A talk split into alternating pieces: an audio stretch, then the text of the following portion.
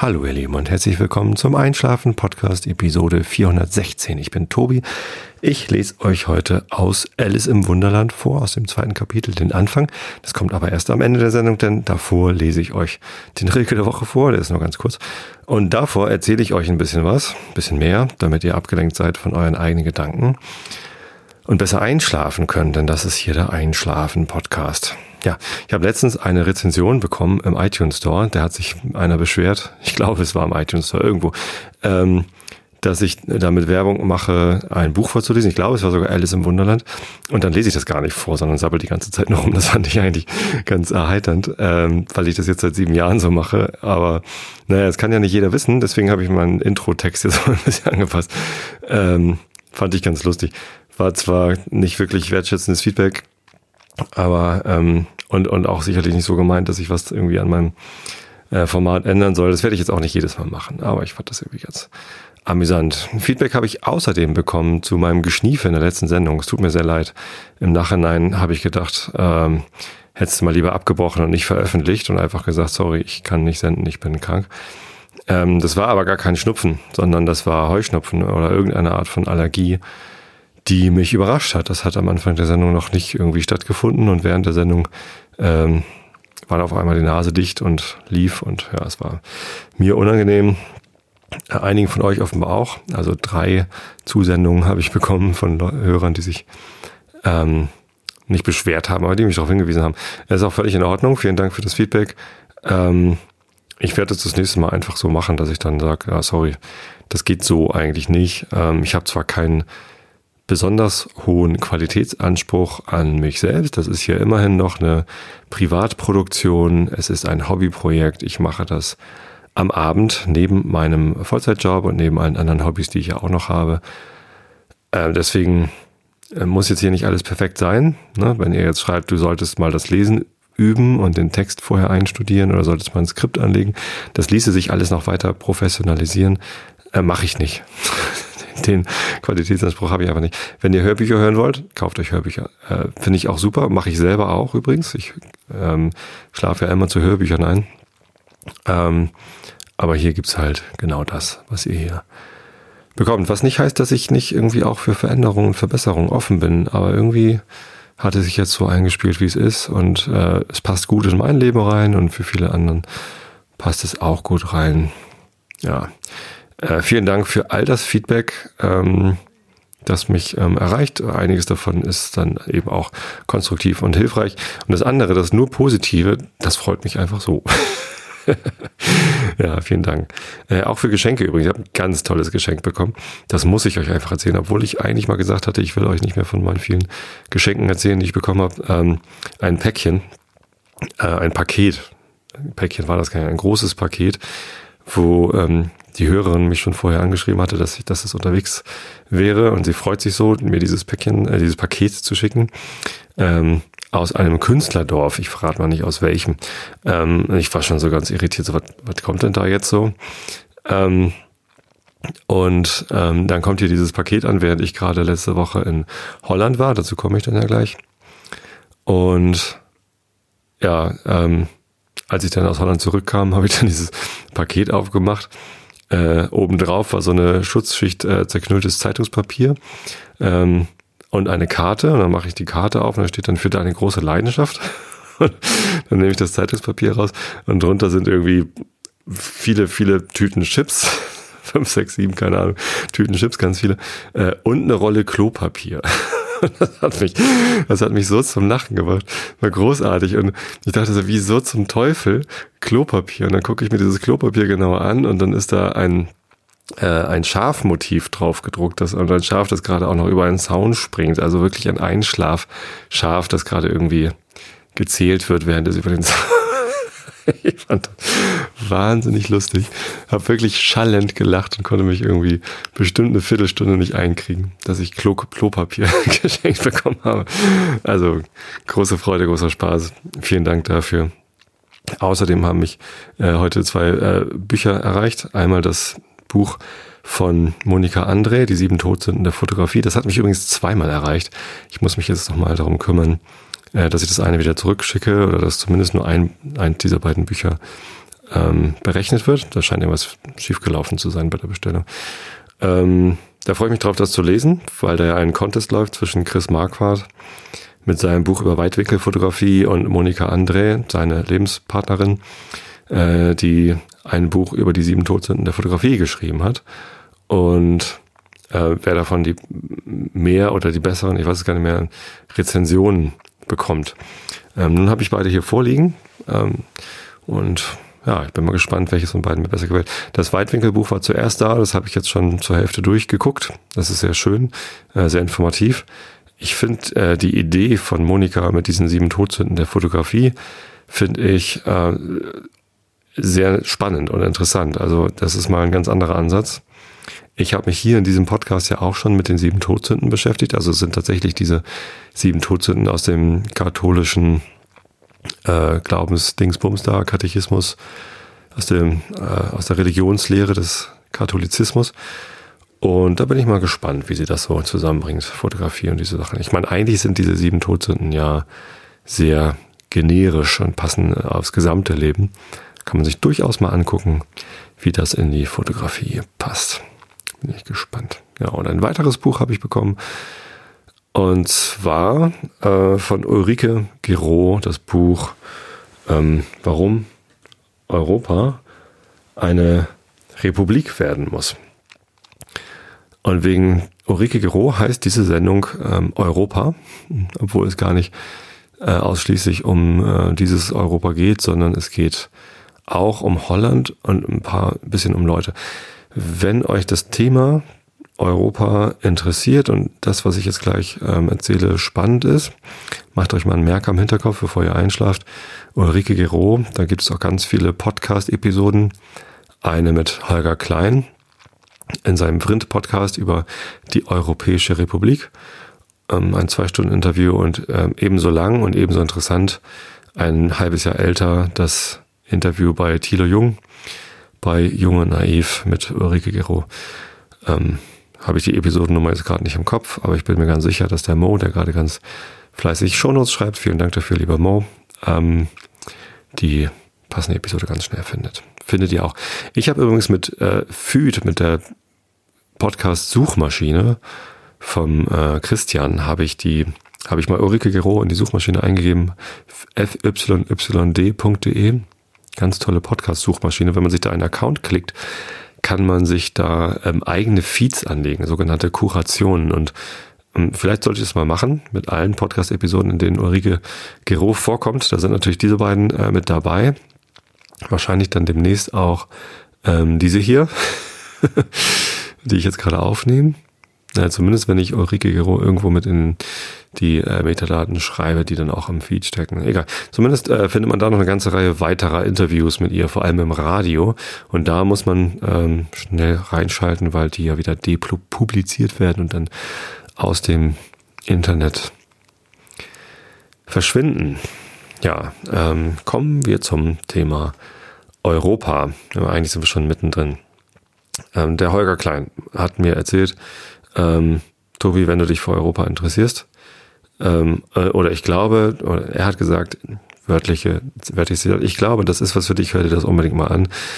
Ein zwei Stunden Interview, äh, das er mit Ulrike Gero geführt hat. Das habe ich mir angehört und ähm, ich äh, musste quasi sofort, als ich das gehört hatte, twittern, dass ich mich ein bisschen in Ulrike Gero verliebt habe, äh, ohne dass ich sie je gesehen hatte. Ich habe nur irgendwie ihre Ideen gehört.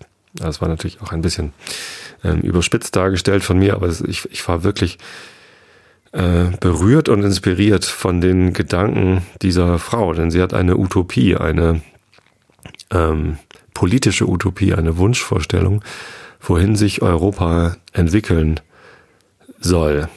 Und das Problem äh, damit ist, dass ich dann im Nachhinein, als ich dann versucht habe, andere Leute von diesem äh, von dieser Inspiration und dieser Berührung zu erzählen, war, dass es halt wirklich eine Utopie ist und äh, ich bei ganz vielen Leuten da auf, auf taube Ohren gestoßen bin oder geschlossene Ohren, besser gesagt.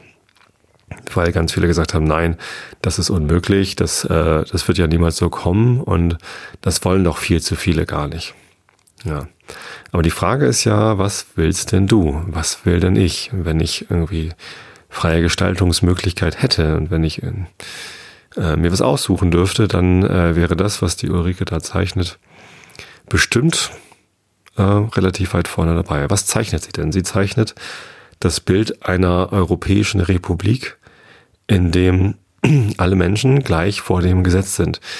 Ähm, Equium Jus, wie Cicero das genannt hat, äh, wie ich von Ulrike gelernt habe, äh, sollen alle Menschen gleich vor dem Gesetz sein. Und das ist ja was, was in der Menschenrechtscharta, der UN-Menschenrechtscharta zum Beispiel, auch drin steht dass alle Menschen gleich vor dem Gesetz sein sollen. Damit ist da aber gemeint, glaube ich, dass man äh, bei Gerichten, also wenn, wenn man angeklagt wird, dann sollen da nicht einige Menschen gleicher sein als andere und äh, vom Gesetz unantastbar sein, sondern für jeden Menschen sollen die gleichen Gesetze gelten. Und ich glaube, bei der Frau Gero ähm, geht es da vor allem um Sozialgesetze.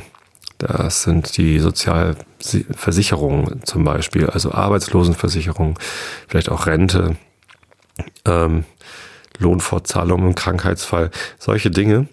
Ähm, und sie sagt, nachdem wir es in Europa geschafft haben, einen gemeinsamen Markt, also offene Grenzen für Waren und Handel äh, zu schaffen und die, die, Firmen also europaweit agieren können, ähm, dann die ähm, gemeinsame Währung. Ja, vorher haben wir noch mit dem Maastrichter Vertrag, glaube ich, die ähm, Reisefreiheit ermöglicht, sodass wir keine Grenzübergänge mehr haben.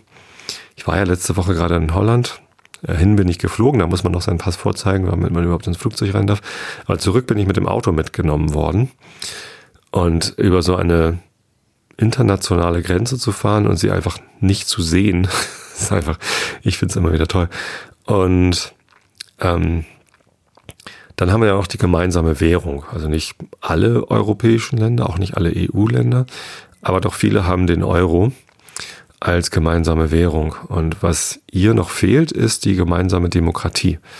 Dass wir einerseits ähm, gemeinsam wählen, und zwar nicht nur ein europäisches Parlament, was ja äh, einerseits nicht von den Europäern gemeinsam gewählt wird, sondern von jedem Staat einzeln werden da, also in jedem äh, Staat der Europäischen Union, werden ja bei der Europaparlamentswahl, die wir nächstes Jahr wieder haben, äh, werden Abgeordnete gewählt und die werden dann dahin geschickt. Es gibt aber keine äh, staatenübergreifenden Parteien. Es gibt zwar dann einen Parteizusammenschluss, also die CDU ist mit anderen konservativen Parteien zur EVP äh, im, im Europäischen Parlament zusammengeschlossen. Man kann aber nicht die EVP wählen, sondern man wählt halt in Deutschland Abgeordnete der CDU in das Parlament und die treten dann da mit anderen Nation, äh, nee, nicht national, äh, mit den konservativen Abgeordneten anderer Nationen in, in die EVP, in eine Fraktion ein. Genauso bei der SPD gibt's ja auch irgendwie dann europäische Sozialisten, keine Ahnung was, äh, verschiedene Sachen. Ähm, wir wählen also keine europäischen Parteien oder europäische Listen, sondern wir, wir, wählen nationale. Und dann ist es ja auch so, dass das Europäische Parlament nicht wirklich ähm, viel Macht hat. Da geht ja keine Initiative von aus. Sie müssen zwar Dinge äh, durchwinken, sie können sich vielleicht mal auf die Hinterbeine stellen oder so, aber die eigentliche Macht in der EU liegt beim Europäischen Rat, nee, beim Rat der Europäischen Union. Äh, ehrlich gesagt, es gibt dort so viele Institutionen, ich bin mir selbst nicht so ganz sicher, ähm, wie es jetzt genau heißt. Äh, das muss man also äh, studiert haben, um wirklich zu wissen. Nein, muss man nicht. Es gibt eine ganz gute Episode von äh, Tim Pritloff in seiner Fokus Europa äh, Sendereihe zum Thema Europäische Union, äh, wie sie denn jetzt gerade funktioniert. Die habe ich auch gehört, das ist allerdings schon irgendwie anderthalb Jahre her und ich krieg's nicht mehr so ganz zusammen. Ähm, also wer in Europa das Sagen hat, das sind im Wesentlichen die Regierung oder Abgesandte der Regierungen der Nationen. Also die deutsche Regierung, was ja im Moment jetzt haben wir wieder eine, die, äh, die große Koalition unter der Leitung von unserer Bundeskanzlerin Angela Merkel ist, ähm, die ähm, schicken halt erstmal irgendwie einen Kommissar hin, ähm, und außerdem äh, sitzen sie selber halt äh, mit den anderen Regierungschefs zusammen und bestimmen, was in Europa los ist. Und wir haben gar nicht die Möglichkeit, äh, jemanden zu wählen, der irgendwie für ganz Europa stehen würde. Also ich finde zum Beispiel die Sachen, die Emmanuel Macron über Europa sagt, total toll. Und wenn ich ihn wählen könnte oder seine, eine Partei unter seiner Führung in das Europäische Parlament, würde ich es vielleicht machen. Ähm, und äh, kann ich aber nicht, weil es diese Europä europaweiten Listen eben gar nicht gibt. Genau, und das äh, fordert Ulrike. Und äh, zum Zweiten äh, fordert sie auch ähm, gemeinsame ähm, Gesetze für, für Sozialgesetze, äh, Steuergesetze. Das heißt, überall in, Deutsch, äh, in Deutschland, überall in Europa müsste man angepasste Steuern nehmen. Es muss ja nicht überall der gleiche Steuersatz sein. Äh, es kann ja durchaus regional ähm, anpassbar sein, so wie es irgendwie, äh, wie auch immer es eine europäische Regierung äh, beschließt, so dass es halt möglichst gerecht ist für alle, so dass alle einverstanden sind.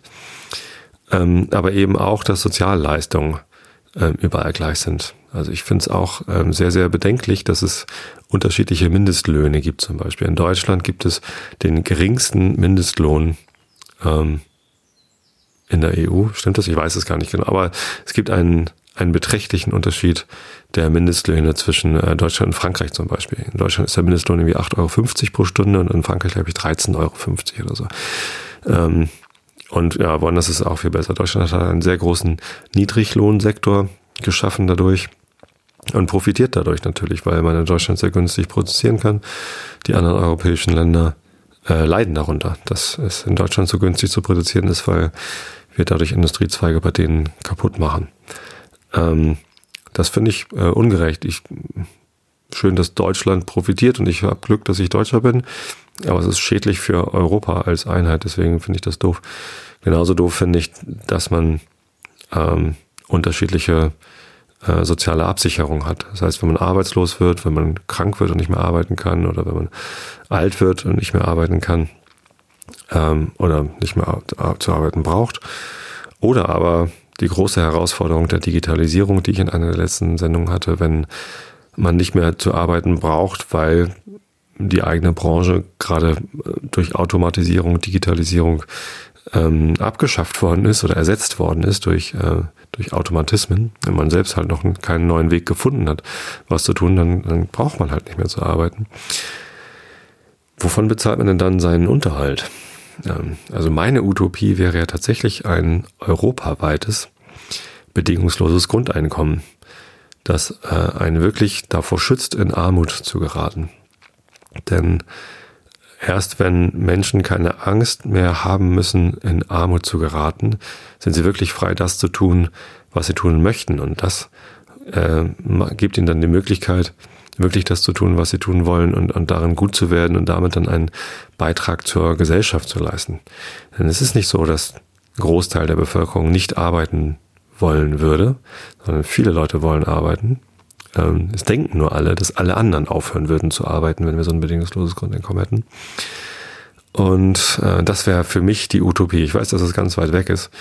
Ähm, ich weiß auch, dass eine gemeinsame Sozialversicherung und ein gemeinsames Steuersystem in Europa ganz weit weg ist.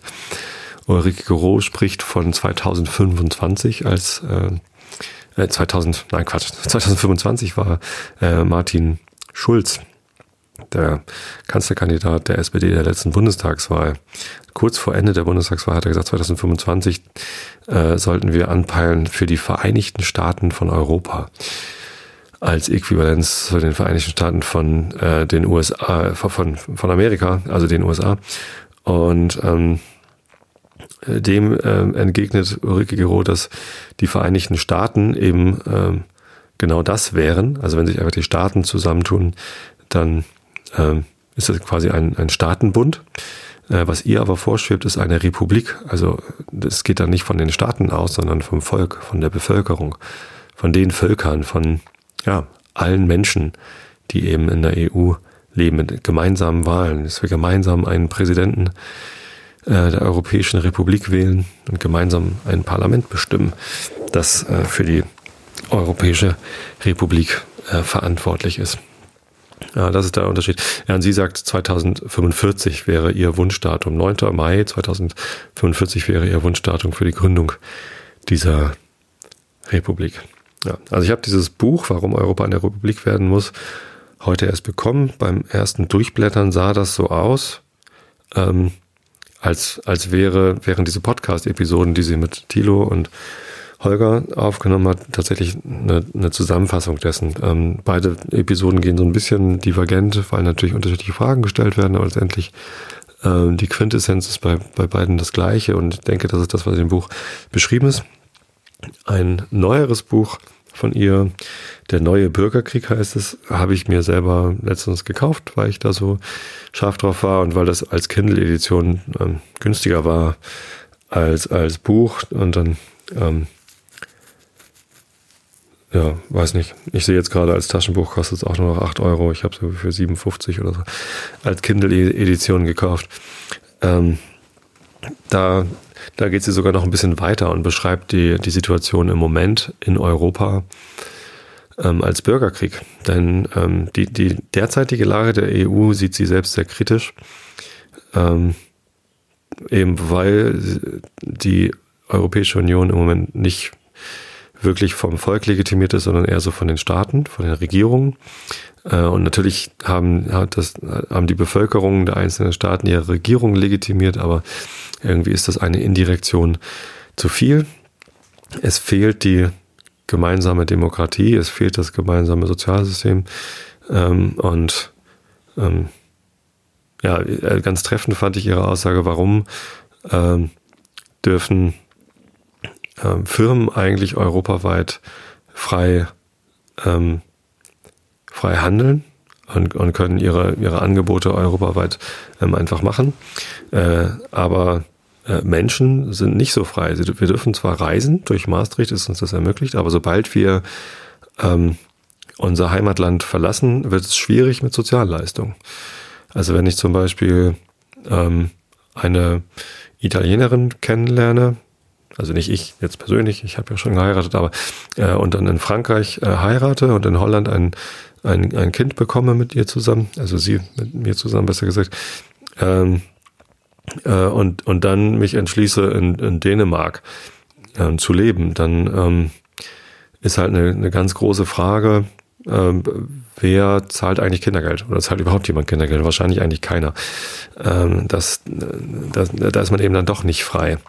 Äh, und vor allem nicht gleich vor dem Gesetz und man hat nicht die gleichen Chancen, sondern man ist halt schon, was das Sozialsystem angeht, an sein Heimatland gebunden.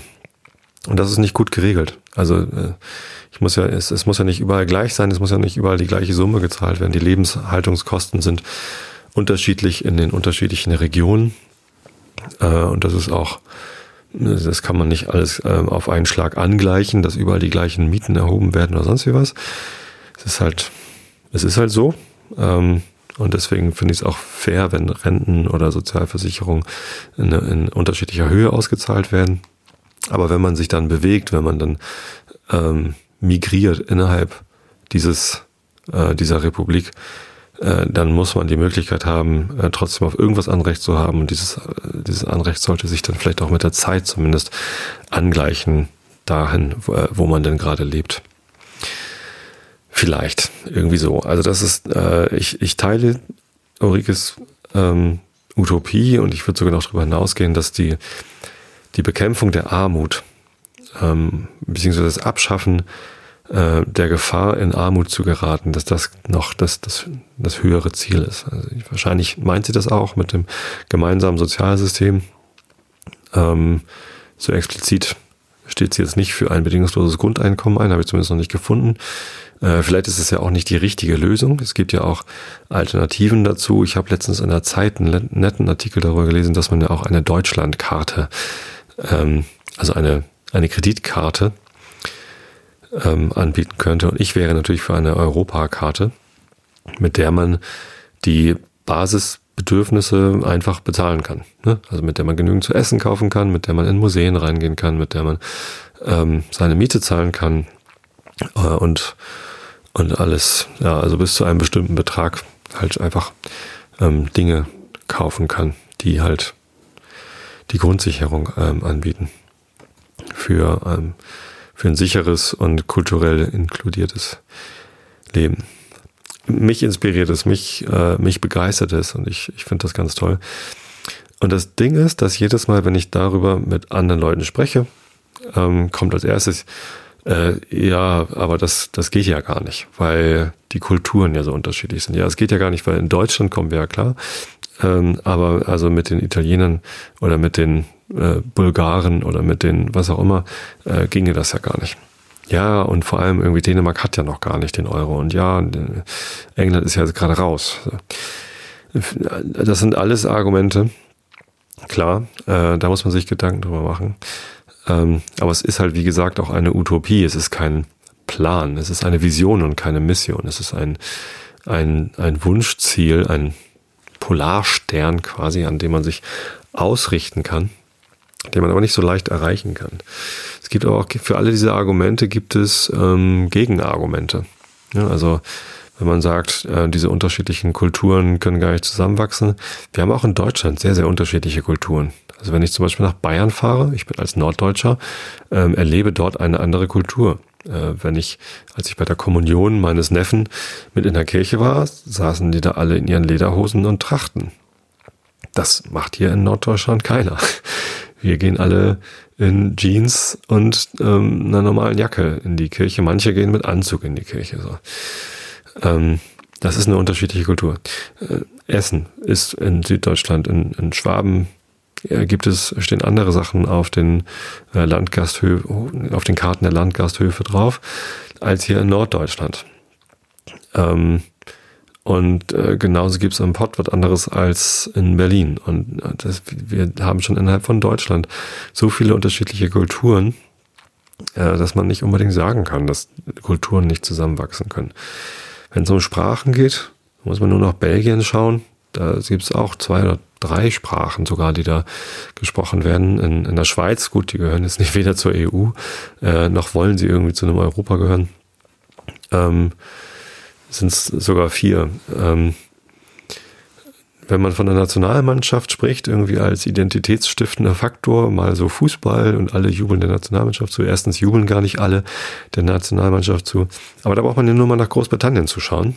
Äh, das Vereinigte Königreich äh, besteht aus vier Ländern, die alle ihre eigene ähm, Nationalmannschaft zu den europäischen Wettbewerben schickt. Also England, Wales, Nordirland und Schottland haben alle eigene Nationalmannschaften, die sie zu einer Europameisterschaft oder zur ähm, Weltmeisterschaft schicken, wenn sie sich denn qualifizieren. Und ähm, das geht trotzdem, das geht auch. Also trotz aller regionalen Unterschiede kann man sich unter einem Dach zusammenfinden. Und das Schöne ist, dass in dieser Utopie der Europäischen Republik gerade die Identität der Region ähm, eine viel stärkere Rolle spielen kann, als sie es im Moment tun. Denn ähm, im, im Moment in der EU sind wir als Deutsche alle gleich. Aber viele Franken fühlen sich halt ähm, nicht in erster Linie als Deutsche, auch nicht in erster Linie als Bayern, sie, sondern sie fühlen sich als Franken. Ich habe gelernt, es gibt auch einen großen Unterschied zwischen Ober- und Unterfranken. Da muss man also sehr vorsichtig sein. Und ja, ich ähm, wohne zwar in Niedersachsen, aber ich fühle mich als Hamburger. Ich bin in Hamburg geboren. Ich bin zwar hier am Speckgürtel von Hamburg, südlich von Hamburg aufgewachsen. Ähm, habe dann aber elf Jahre in Hamburg gelebt. Ich habe in Hamburg studiert. Ich arbeite in Hamburg. Ich verbringe einen Großteil meiner Zeit in Hamburg. Ich habe in Hamburg meine Band. Ähm, sogar am Herzen von Hamburg auf der schönen Elbinsel Wilhelmsburg. Und ja, also das viele, viele Nordelbier sehen das schon gar nicht mehr als Hamburg an, äh, weil es ja, weil man ja über eine Brücke fahren muss. Aber ich fühle mich als Hamburger. Mein Büro ähm, ist im fünften Stock und äh, überblickt quasi die Elbe. Ich sehe die Elbphilharmonie, äh, die Fischauktionshalle, dieses dusselige äh, U-Boot-Museum im Hamburger Hafen. Äh, das sehe ich alles von meinem Büro aus. Ich kann den Michel sehen von meinem Büro aus, ähm, von meinem Arbeitsplatz aus. Ich muss nur den Kopf nach links drehen. Deswegen fühle ich mich als Hamburger. Und diese regionale Identität, die ließe sich viel einfacher in einer Europäischen Republik äh, wertschätzen, wo diese Diversität noch viel stärker ähm, betont werden kann als einfach über, ja, das ist halt ein deutscher Abgeordneter, der steht für Deutschland. Ähm, da, da geht ganz viel Diversität verloren. Wenn man nach Spanien schaut, früher waren es die Basken, heute sind es die Katalanen, die ähm, für ihre Unabhängigkeit von Spanien, also separatistisch quasi kämpfen, die, die müssten nicht mehr ähm, darum kämpfen, sondern ähm, es wäre halt äh, logisch, dass jede Region ähm, quasi ähm, sich selbst verwalten kann. Das ist natürlich die Frage, wie zieht man diese Grenzen? Ne, ist Bayern eine Region oder ist Franken und Bayern sind es getrennte Regionen? Klar, es sind alles Fragen, die man dann stellen kann, aber ähm, ich glaube, wenn wir uns dafür, ähm, wie viel haben wir noch? 25 Jahre, 26, 27 Jahre ähm, Zeit nehmen, dann kann man alle diese Fragen ähm, beantworten. Vielleicht finden wir nicht gleich auf Anhieb die richtige oder die beste Antwort. Ich glaube, bei so komplexen, nein, ich weiß durch das Kneffin-Modell, dass bei so komplexen ähm, Systemen äh, es gibt, es gibt da keine beste Lösung, sondern es gibt nur emergente Lösungen. Das heißt, wir müssen äh, Versuche starten und zwar nicht so Feldversuche, Forschungsversuche, sondern wir müssen Dinge tatsächlich ausprobieren und darüber iterieren und besser werden. Wenn wir 27 Jahre Zeit haben, dann äh, können wir sich ziemlich sicher sehr, sehr gut werden. Das ist so äh, das, was mich da gerade so bezüglich Europa inspiriert hat. Interessanterweise war ich ähm, letzte Woche in Holland ich sagte ja schon, dass die meisten Leute, mit denen ich darüber spreche, da erstmal eine ablehnende Haltung gegenüber einnehmen, weil sie nicht daran glauben, dass diese Utopie jemals eintreten kann und weil sie glauben oder annehmen, dass zu viele andere Leute dagegen sind. Und in ihrem neuen Buch, der über den Bürgerkrieg, ähm, hat Ulrike Gero das ja auch geschrieben, dass da sehr viele, ja, der neue Bürgerkrieg heißt, dass da doch sehr viele Leute dagegen sind. Gerade so die nationalistischen äh, Separatisten, die im Moment eine viel bessere Antwort auf die sozialen Bedürfnisse der Menschen finden als die Europabefürworter, die einfach im Moment noch keine gute Antwort haben. Dies könnte eine sein. Ähm, aber ja, das, das kann es einfach nicht sein. Und als ich dann nach Holland gefahren bin, am vergangenen Montag, saß ich beim, äh, das ist so eine, die, diese Gruppe, von der ich schon öfter erzählt habe, Retrospective Facilitators Gathering heißt das. Vorletztes Jahr war ich in Portugal, in Zagreb, habe die getroffen. Äh, letztes Jahr war ich in Massachusetts, in den Berkshire Mountains. Und dieses Jahr war es eben Nordwijk in Holland.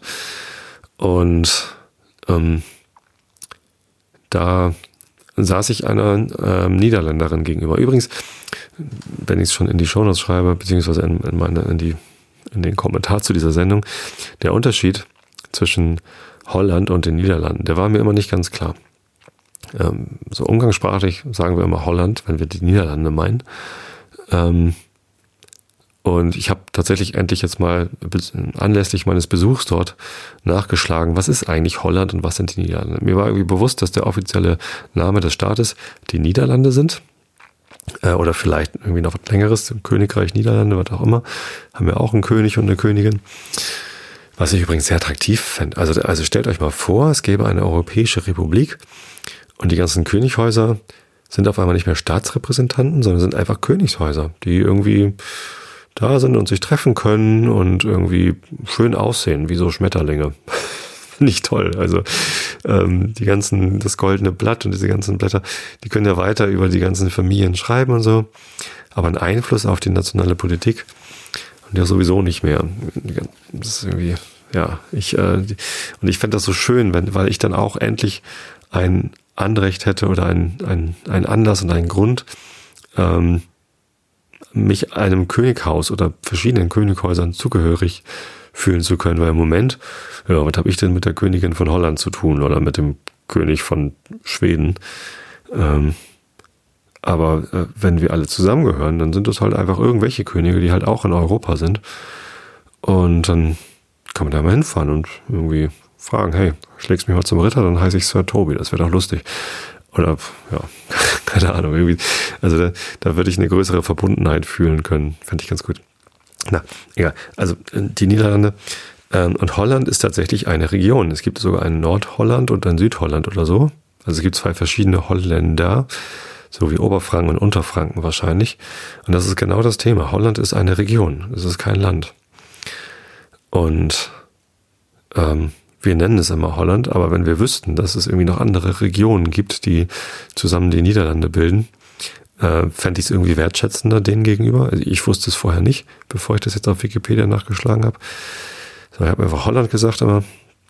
Und wenn es aber eine Europäische Republik gäbe, dann wüsste man wahrscheinlich einfach auch viel mehr darüber, welche Regionen es und so gibt. Also wo ist eigentlich die Lombardei? Und ist das in Italien oder in Frankreich? Wo ist eigentlich äh, die Normandie? Ah, da wissen wir, das ist in Frankreich. Vielleicht, das weiß man das vielleicht auch nicht. Was gibt es eigentlich für Regionen in, ähm, in Rumänien? Ich war letzten, letzten Monat war ich in der Walachei. Bevor ich in Rumänien war und nachgeguckt habe, wie groß eigentlich Bukarest ist, da zufällig gesehen habe, äh, wie äh, die Region heißt, in der Bukarest liegt, wusste ich nicht, dass die Walachei tatsächlich eine, Religion, äh, eine Region ist. Und ich dachte, es ist einfach ein Spaßwort für, ja, in der Walachei ist halt irgendwie ganz fernab von irgendwas.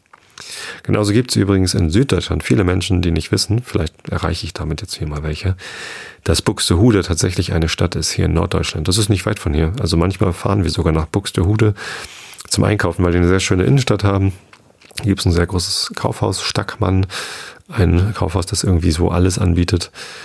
Und man kann da sehr gut ähm, indisch essen in einem kleinen indischen Restaurant. Und unser Nachbar hat dort eine, äh, betreibt dort die Brauerei im Ratskeller. Buxtehude äh, ist wahrscheinlich äh, für mich vollkommen selbstverständlich. Für viele Süddeutsche ist das nicht selbstverständlich. Ähm, genauso wie Walachei natürlich für alle Rumänen vollkommen selbstverständlich ist ähm, und für alle, die äh, genügend Wertschätzung aufbringen, sich äh, mit europäischen Regionen zu beschäftigen. Für mich war es eine Überraschung, dass es das wirklich gibt, die große Walachei.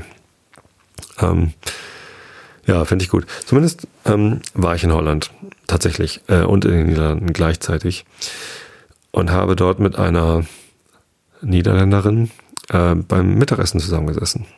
Eveline. Und ich habe ihr, weiß nicht, war glaube ich am gleich am Montag saßen wir zusammen und irgendwie, ja, was machst du so? Und, und irgendwie habe ich halt gesagt, so Europa ist toll, dass ich hier bin und ähm, ich, ich lese da gerade ein spannendes Buch oder ich habe das gerade gelesen, kennst du Ulrike Gero? Und sie kannte das. Sie kannte Ulrike Gero. Äh, fand ich total toll. Ich habe noch ganz wenige Leute bisher getroffen, die sie äh, kannten und fand es auch total inspirierend. Und sie hat auch gesagt, ja, es wäre so toll, wenn wir irgendwie zusammenwachsen würden, weil sie fühlt sich zum Beispiel Norddeutschen viel enger verbunden als ähm, ähm, Südniederländern oder keine Ahnung, was sie für eine andere Region äh, genannt hat. Ja, und so geht's mir auch. Ich fühle mich ähm, Niederländern viel eher verbunden als als Bayern. Nichts gegen die Bayern. Ich bin da gern. Mein Bruder lebt da und das ist ein, eine schöne Region. Ich genieße das da zu sein. Ich, ich, mag die Berge, ich mag das Essen dort. Ich mag auch die Trachten in der Kirche. Das ist super. Das ist aber nicht meine Kultur. Das ist nicht meine Heimat, sondern meine Heimat ist Norddeutschland. Meine Heimat ist Hamburg. Und das ist viel kompatibler mit, mit Holland, auch wenn ich deren Sprache nicht spreche, ähm, als, als mit Bayern deren Sprache ich auch manchmal nicht verstehe. Zugegeben. No. Ähm, und das war für mich ein total schöner Moment, dass ich ähm, jemanden aus Europa getroffen habe, der sich auch für dieses Thema begeistert ähm, und auch ähm, ja, dafür ist sozusagen. Ja, und ich habe ehrlich gesagt noch niemanden gefunden, der wirklich dagegen ist. Ich habe Leute getroffen, äh, zum Beispiel der Däne, Alan, mit dem ich ähm, im Auto zurückgefahren bin am Freitag mit dem habe ich mich auch darüber unterhalten. Der ist nicht so ähm, eins zu eins von dieser Utopie inspiriert und begeistert, sondern er sieht da schon durchaus ähm, große Probleme, ähm, auch selbst. Aber er sieht auch, ähm, dass er quasi die anderen, also die, die unbekannte Bevölkerung irgendwie dagegen wäre. Das finde ich ganz spannend, dass die meisten Leute, auf die ich stoße, sagen, ja, die anderen sind ja bestimmt dagegen, deswegen glaube ich nicht, dass das kommt. Aber gar nicht darauf achten, was will man denn eigentlich selbst? Ja. Wie spät ist es da eigentlich? Ja. Ich laufe schon wieder irgendwie aus meiner, meiner Zeit. Das heißt, ja, ähm, so viel zu Europa. Ich ähm, werde jetzt als nächstes das, das andere Buch von Ulrike Gero lesen, warum Europa eine Republik werden muss. Wobei ich das Gefühl habe, dass ich die meisten Ideen daraus schon kenne. Aber ich glaube, ich muss es nochmal lesen, um auch besser für sie argumentieren zu können. Also sie kann das alles viel, viel besser erklären. Ich meine, sie ist Professorin für europäische Politik an der Donau-Universität Krems in Österreich. Sie ist Deutsche, sie hat einen französischen Namen, aber arbeitet in Österreich ähm, und hat in Berlin das Think Tank oder den Think Tank, the European Democracy Lab, gegründet. Ja. Und ich bin aber überlegen, wie ich ihr dabei helfen kann, in Richtung dieser Utopie zu arbeiten. Natürlich einerseits durch diese Öffentlichkeit, die ich hier, hier in dieser Sendung ähm, gebe. 100.000 Downloads für diese Episode wenn nicht das Schniefen der letzten Episode euch alle davon abhält, die nächste runterzuladen, äh, sind bestimmt schon mal ganz hilfreich. Ähm, aber vielleicht kann ich auch äh, noch irgendwas anderes machen. Mal gucken. Ich bin wirklich sehr inspiriert da gerade. Ähm, ja, genau. Aber wie gesagt, erster Tipp, wenn ihr, wenn ihr mehr darüber wissen wollt, entweder lest die Bücher oder äh, hört euch diese Podcasts an. Die sind zwar lang, diese Episoden, mit Holger Klein und Tele Jung, aber sehr wertvoll und gut gemacht. Beides gute Interviewführer. Wie heißt denn das? Interviewer. Ja. Genau, fällt mir noch was zu Europa ein. Ich glaube, das war es erstmal. Bestimmt gleich, nachdem ich irgendwie den Rilke der Woche vorgelesen habe. Der heißt Sag ich gar nicht, weil äh, so wie das Gedicht auch anfängt. Der Rilke der Woche. Die Nacht wächst wie eine schwarze Stadt, wo nach stummen Gesetzen sich die Gassen mit Gassen vernetzen und sich Plätze fügen zu Plätzen und die bald an die tausend Türme hat. Aber die Häuser der schwarzen Stadt, du weißt es nicht, wer darin siedelt. In ihrer Gärten schweigendem Glanz reihen sich reigende Träume zum Tanz, und du weißt nicht, wer ihnen fiedelt. Mhm. Ja. Immer wieder habe ich das Gefühl, wenn ich so einen Rilke der Woche vorlese, dass das irgendwie ganz gut passt zu dem, was ich vorher erzählt habe. Kann aber auch natürlich freie Interpretation sein. Gut. Ähm, also eine Sache noch, wo wir gerade über Europa sprechen. Es gibt eine neue Datenschutz DSGVO Grundverordnung, glaube ich. Weiß ich nicht. DSGVO ist das Kürze dafür. Eine neue Datenschutzregelung, ähm, die im Internet gelten wird ab dem 25. Mai oder so. Also bald. Ja, und die sagt verschiedene Dinge. Die sagt, ähm, wenn du im Internet dies und das tust mit persönlichen Daten, musst du die und die Sachen einhalten. Unter anderem müssen alle Kommunikationswege, über die persönliche Daten transferiert werden, ähm, verschlüsselt sein über HTTPS mit einem SSL-Zertifikat. Und ich habe so ein Zertifikat nicht. Es kostet ein bisschen Geld, könnte ich natürlich bezahlen. Dann müsste ich das alles konfigurieren. Ähm, das ist mir aber zu äh, frickelig, weil dann ja auch die, die Episoden über, ich glaube, die sind sogar schon über HTTPS verfügbar. Ich weiß das aber gar nicht so genau. Ähm, und jedes Mal, wenn ich an der Webseite irgendwas schraube, geht irgendwie was kaputt und vielleicht mache ich es später mal, ähm, dass ich das, ähm, das mache. Aber ähm, weil ich es im Moment nicht habe und jetzt auf die Schnelle nicht einrichten will, habe ich mich dazu entschieden, die Kommentarfunktion auf der Webseite einschlafen-podcast.de und auf allen anderen meinen Webseiten abzuschalten. Das heißt, ihr könnt dort nicht mehr kommentieren und die Kommentare, die es vorher gab, sind jetzt leider auch gerade weg. Ähm, ich hoffe, sie sind auch aus der Datenbank weg, denn ähm, aus Datenschutzgründen, ja, wobei, aus der Datenbank müssen die, glaube ich, nicht weg sein. Ich müsste nochmal nachgucken, ob, ob die weg sein müssen und ob sie in der Datenbank weg sind. Ich weiß es nicht. Zumindest sieht man das nicht mehr. Ähm, und das liegt eben an dieser, dieser DSGVO. Ich habe die Befürchtung, dass sich die Abmahnanwälte des Internets äh, schon ihre Bots geschrieben haben. Und sobald jemand ein WordPress betreibt, der eine Kommentarfunktion anbietet und das nicht über HTTPS, sondern über HTTP, also unverschlüsselt, wo man dann seinen Namen und seine E-Mail-Adresse angeben kann, kann man abgemahnt werden. Das könnte teuer werden. Deswegen habe ich das einfach erstmal ausgemacht. Vielleicht mache ich es später wieder an, wenn ich dann so ein Zertifikat habe oder so. Aber ähm, jetzt ist es halt erstmal aus. Ihr könnt mich natürlich trotzdem erreichen per E-Mail, äh, auf Facebook, auf Twitter.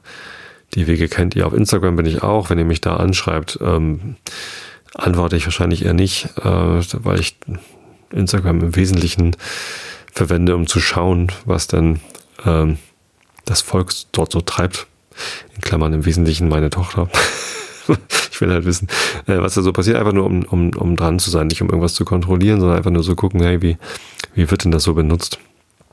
Ähm, und finde das ganz, ganz interessant, wie, wie der Unterschied zwischen Instagram und Facebook ist. Könnte auch mal eine Episode wert sein. Aber ja. Ähm, genau, ihr könnt mich trotzdem erreichen. Aber ähm, da ist es erstmal aus. Wenn ihr euch für den Newsletter ähm, abonnieren wollt, dann müsst ihr das jetzt auch direkt auf mailchimp.com machen, weil da ist das Formular dann gleich äh, verschlüsselt und da müsst ihr dann auch eh Double Opt-in machen. Aber der Newsletter, der wird halt, ähm, also ich habe so einen E-Mail-Newsletter, da kommt automatisch eine E-Mail, wenn hier eine neue Episode erscheint. Ist vielleicht gar nicht so spannend. Nur für die Leute, die keinen Podcatcher benutzen wollen oder können, die können sich dann eine E-Mail zuschicken lassen machen auch welche. Das sind bestimmt irgendwie 50 oder 100 Abonnenten auf diesem Newsletter, finde ich ganz interessant. Aber ähm, ist vielleicht nicht so relevant für den Großteil von euch. Ja, wenn ihr den Podcast über irgendeine andere Plattform hört, hat das eh keinen keinen Effekt. Genau, wollte ich nur noch mal loswerden. Die SGVO hat bestimmt auch irgendwas mit Europa zu tun. Wie auch immer, kommen wir zur Alice im Wunderland. Das passt ja auch schon wieder ganz gut zu einer Utopie einer Republik, das Wunderland. Wir sind bei 10% schon angelangt. Das ist wirklich ein kurzes Buch. Ähm, und das, da, jetzt kommt der Anfang vom zweiten Kapitel und es heißt der Tränenpfuhl. Augen zu und zugehört der Tränenpfuhl. Verquerer und Verquerer, rief Alice. Sie war so überrascht, dass sie im Augenblick ihre eigene Sprache ganz vergaß. Also, finde ich mal ganz schön, dass es ein, ein unpässlicher Ausruf, ein Schimpfwort war, wenn man Verquerer und Verquerer ruft. Jetzt werde ich auseinandergeschoben wie das längste Teleskop, das es je gab. Lebt wohl Füße, denn als sie auf ihre Füße hinabsah, konnte sie kaum mehr zu Gesicht bekommen, so weit waren sie schon. So weit fort waren sie schon. O meine armen Füßchen, wer euch wohl nun Schuhe und Strümpfe anziehen wird, meine Besten, denn ich kann es unmöglich tun, ich bin viel zu weit ab, um mich mit euch abzugeben. Ihr müsst sehen, wie ihr fertig werdet. Aber gut muss ich zu Ihnen sein, dachte Alice, sonst gehen Sie vielleicht nicht, wo er nicht gehen möchte. Lass mal sehen. Ich will Ihnen jeden Weihnachten ein paar neue Stiefel schenken und sie dachte sich aus, wie sie das anfangen würde. Sie müssten per Fracht gehen, dachte sie, wie drollig es sein wird, seinen eigenen Füßen ein Geschenk zu schicken und wie komisch die Adresse aussehen wird. An Alice rechten Fuß, wohlgeboren, Fußteppich, nicht weit vom Kamin. Mit Alice grüßen. Oh, was für ein Unsinn ich schwatze. Gerade in dem Augenblick stieß sie mit dem Kopf an die Decke. Sie war in der Tat über neun Fuß groß, und sie nahm sogleich den kleinen goldenen Schlüssel auf und rannte nach der Gartentür. Arme Alice. Das Höchste, was sie tun konnte, war, auf der Seite liegend mit einem Auge nach dem Garten hinunterzusehen, aber an Durchgehen war weniger als je zu denken. Sie setzte sich hin und fing an zu weinen. Du solltest dich schämen, sagte Alice. Solch großes Mädchen, da hatte sie wohl recht, noch so zu weinen. Höre gleich auf, sage ich dir.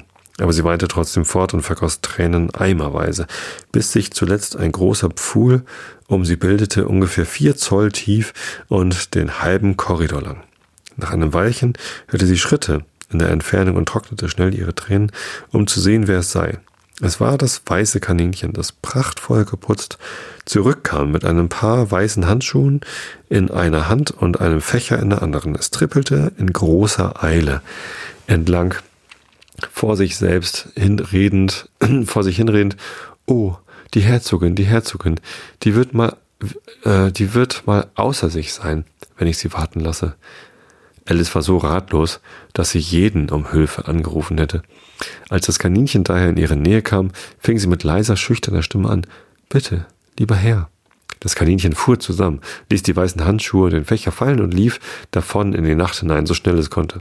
Alice nahm den Fächer und die Handschuhe auf, und da der Gang sehr heiß war, fächelte sie sich, während sie sich so zu, selbst, zu sich selbst sprach, wunderbar, wie seltsam heute alles ist, und gestern war es ganz wie gewöhnlich. Ob ich wohl in der Nacht umgewechselt worden bin? Lass mal sehen, war ich dieselbe, als ich heute früh aufstand? Es kommt mir fast vor, als hätte ich wie eine Veränderung in mir gefühlt. Aber wenn ich nicht dieselbe bin, dann ist die Frage, wer in aller Welt bin ich? Ja, das ist ein Rätsel. So gingen sie in Gedanken alle Kinder ihres Alters durch, die sie kannte, um zu sehen, ob sie in eins davon verwandelt wäre. Ich bin sicherlich nicht Ida, sagte sie, denn die trägt lange Locken und mein Haar ist gar nicht lockig. Und bestimmt kann ich nicht klarer sein, denn ich weiß eine ganze Menge und sie, oh, sie weiß so sehr wenig. Außerdem Sie ist sie selbst und ich bin ich und oh, wie konfus es alles ist. Ich will versuchen, ob ich noch alles weiß, was ich sonst wusste. Lass sehen. Vier mal fünf ist zwölf und vier mal sechs ist dreizehn und vier mal sieben ist, oh weh, auf die Art komme ich nie bis zwanzig.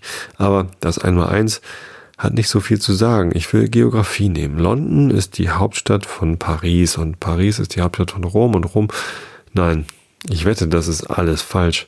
Ich muss in Clara verwandelt sein. Ich will doch einmal sehen, ob ich sagen kann, bei einem Wirte. Und sie faltete die Hände, als ob sie ihrer Lehrerin hersagte und fing an, aber ihre Stimme klang rau und ungewohnt und die Worte kamen nicht wie sonst. Bei einem Wirte Wunderwild, da war ich jüngst zu Gaste, ein Bienennest, das war sein Schild in einer braunen Tatze, es war der grimme Zottelbär, bei dem ich eingekehrt mit süßem Honig seinem Honigseim, Honigseim hat er sich selbst selber wohl genährt. Das kommt mir gar nicht richtig vor, sagte die arme Alice, und Tränen kamen ihr in die Augen, als sie weitersprach. Ich muss doch klarer sein, und ich werde in dem alten Haus, kleinen Hause wohnen müssen und beinahe keine Spielsachen zum Spielen haben und ach, so viel zu lernen. Nein, das habe ich mir vorgenommen. Wenn ich klarer bin, will ich hier unten bleiben. Es soll Ihnen nichts helfen, wenn Sie die Köpfe zusammenstecken und runterrufen, komm wieder herauf, Herzchen. Ich will nur hinauf sehen und sprechen, wer bin ich denn? Sagt mir das erst, und dann, wenn ich die Person gern bin, will ich kommen. Wo nicht, so will ich hier unten bleiben, bis ich jemand anderes bin. Aber oh weh, schluchzte Alice plötzlich auf. Ich wünschte, Sie sehen herunter. Es ist mir so langweilig, hier ganz allein zu sein. Als sie so sprach, sah sie auf ihre Hände hinab und bemerkte mit Erstaunen, dass sie beim Reden einen von den weißen äh, Glacé-Handschuhen, Glashandschuhen, G-L-A-C-E, was ist denn das? Das ist bestimmt französisch oder sowas, äh, des Kaninchens angezogen hatte. Wie habe ich das nur angefangen, dachte sie. Ich muss wieder klein geworden sein. Sie stand auf, ging nach dem Tische, um sich daran zu messen, und fand, dass sie jetzt ungefähr zwei Fuß hoch sei. Dabei schrumpfte sie noch zusehends ein. Sie merkte bald, dass die Ursache davon der Fächer war, den sie hielt. Sie warf ihn schnell hin, noch zur rechten Zeit, sich vor gänzlichem Verschwinden zu retten. Das war glücklich davon gekommen, sagte Alice sehr erschrocken über die plötzliche Veränderung aber froh, dass sie noch existierte, und nun in den Garten, und sie lief eilig nach der kleinen Tür. Aber ach, die kleine Tür war wieder verschlossen, und das goldene Schlüsselchen lag auf dem Glastische wie vorher. Und es ist schlimmer als je, dachte das arme Kind, denn so klein bin ich noch nie gewesen, nein, nie. Und ich sage, es ist zu schlecht, ist es. Wie sie diese Worte aussprach, glitt sie aus und in den nächsten Augenblick, platsch, fiel sie bis ans Kinn ins Salzwasser. Ihr erster Gedanke war, sie sei in den See gefallen. Und in dem Fall kann ich mit der Eisenbahn zurückreisen, sprach sie bei sich. Alice war einmal in ihrem Leben an der See gewesen und war zu dem allgemeinen Schluss gelangt, dass, wo man auch ans Seeufer kommt, man eine Anzahl Bademaschinen im Wasser findet. Kinder, die den Sand mit hölzernen Spaten aufgraben, dann eine Reihe Wohnhäuser und dahinter eine Eisenbahnstation. Doch merkte sie bald, dass sie sich in dem Tränenpfuhl befand, den sie geweint hatte, als sie neun Fuß hoch war. Ich wünschte, ich hätte nicht so sehr geweint, sagte Alice, als sie umherschwamm und sich daraus herauszuhelfen suchte. Jetzt werde ich wohl dafür bestraft werden und meinen eigenen Tränen ertrinken. Das wird sonderbar sein, das, aber alles ist heute so sonderbar. In dem Augenblick hörte sie nicht weit davon etwas in dem Fuhle plätschern, und sie schwamm danach zu sehen, was es sei. Erst glaubte sie, es müsse ein Walross oder ein Nilpferd sein. Dann aber besann sie sich, wie klein sie es war und merkte bald, dass es nur eine Maus sei, die, wie sie selbst, hineingefallen war. Würde es wohl etwas nützen, dachte Alice, diese Maus anzureden? Alles ist so wunderlich hier unten, dass ich glauben möchte, sie kann sprechen. Auf jeden Fall habe ich das Fragen umsonst. Demnach fing sie an. Oh Maus, Weißt du, wie man aus diesem Pool gelangt? Ich bin äh, von dem Herumschwimmen ganz müde, oh Maus. Alice dachte, so würde eine Maus richtig angeredet. Sie hatte es zwar noch nie getan, aber sie erinnerte sich ganz gut, in ihres Bruders lateinischer Grammatik gelesen zu haben, eine Maus, einer Maus, einer Maus, eine Maus, oh Maus. Die Maus sah sie etwas neugierig an und schien mit dem einen Auge zu blinzeln. Aber sie sagte nichts. Vielleicht versteht sie nicht Englisch, dachte Alice. Es ist vielleicht eine französische Maus, die mit Wilhelm dem Eroberer herübergekommen ist. Denn trotz ihrer Geschichtskenntnisse hatte Alice keinen ganz klaren Begriff, wie lange irgendein Ereignis her sei. Sie fing also wieder an, Ue Marchat. Das war der erste Satz in ihrem französischen Konvers äh, dass der erste Satz in ihrem französischen Konversationsbuche war. Die Maus sprang hoch aus dem Wasser und schien vor Angst am ganzen Leben zu beben. Oh, ich bitte um Verzeihung, rief Alice schnell, erschrocken, dass sie das arme Tier verletzt habe. Ich hatte ganz vergessen, dass sie Katzen nicht mögen. Katzen nicht mögen, schrie die Maus mit kreischender, wütender Stimme. Würdest du Katzen mögen, wenn du in meiner Stelle wärst? Nein, wohl kaum, sagte Alice in zuredendem Tone. Sei nicht mehr böse darüber. Und doch möchte ich dir unsere Katze Dina zeigen können. Ich glaube, du würdest Geschmack für Katzen bekommen, wenn du sie nur sehen könntest. Sie ist ein so liebes, ruhiges Tier, sprach Alice fort, halb zu sich selbst, wie sie gemütlich im Fuhle daherschwamm. Sie sitzt und spinnt so nett beim Feuer, leckt sich die Pfoten und wäscht sich das Schnäuzchen und sie ist solch famoser Mäusefinger. Oh, ich bitte um Verzeihung, sagte Alice wieder, denn diesmal sträubte sich das ganze Fell der armen Maus, und Alice dachte, sie müsste sicherlich sehr beleidigt sein. Wir wollen nicht mehr davon reden, wenn du es wirklich, äh, wenn du es nicht gern hast. Wir wirklich, entgegnete die Maus, die bis zur Schwanzspitze zitterte. Als ob ich je über solchen Gegenstand spräche. Unsere Familie hat von jeher Katzen verabscheut. Hässliche, niedrige, gemeine Dinger. Lasst mich ihren Namen nicht wieder hören. Nein, gewiss nicht, sagte Alice, eifrig bemüht, einen anderen Gegenstand der Unterhaltung zu suchen. Magst du, magst du gern Hunde? Die Maus antwortete nicht, daher fuhr Alice eifrig vor. Es wohnt ein so reizender kleiner Hund nicht weit von unserem Hause. Den möchte ich dir zeigen können. Ein kleiner, klaräugiger Wachtelhund. Weißt du, ach, mit solch grausem braunen Fell, und er apportiert alles, was man ihm hinwirft, und er kann aufrecht stehen und um sein Essen betteln, und so viele Kunststücke, ich kann mich kaum auf die Hälfte besinnen, und er gehört einem Amtmann, weißt du, und er sagt, er ist so nützlich, er ist ihm hundert Pfund wert. Er sagt, er vertilgt alle Ratten und, oh wie dumm, sagte Alice in reumütigem Tone, ich fürchte, ich hab ihr wieder wehgetan, denn die Maus schwamm so schnell sie konnte, von ihr fort und brachte den Pfuhl dadurch in förmliche Bewegung. Sie rief ihr daher zärtlich nach, liebes Mäuschen, komm wieder zurück. Und wir wollen weder von Katzen noch von Hunden reden, wenn du sie nicht gern hast.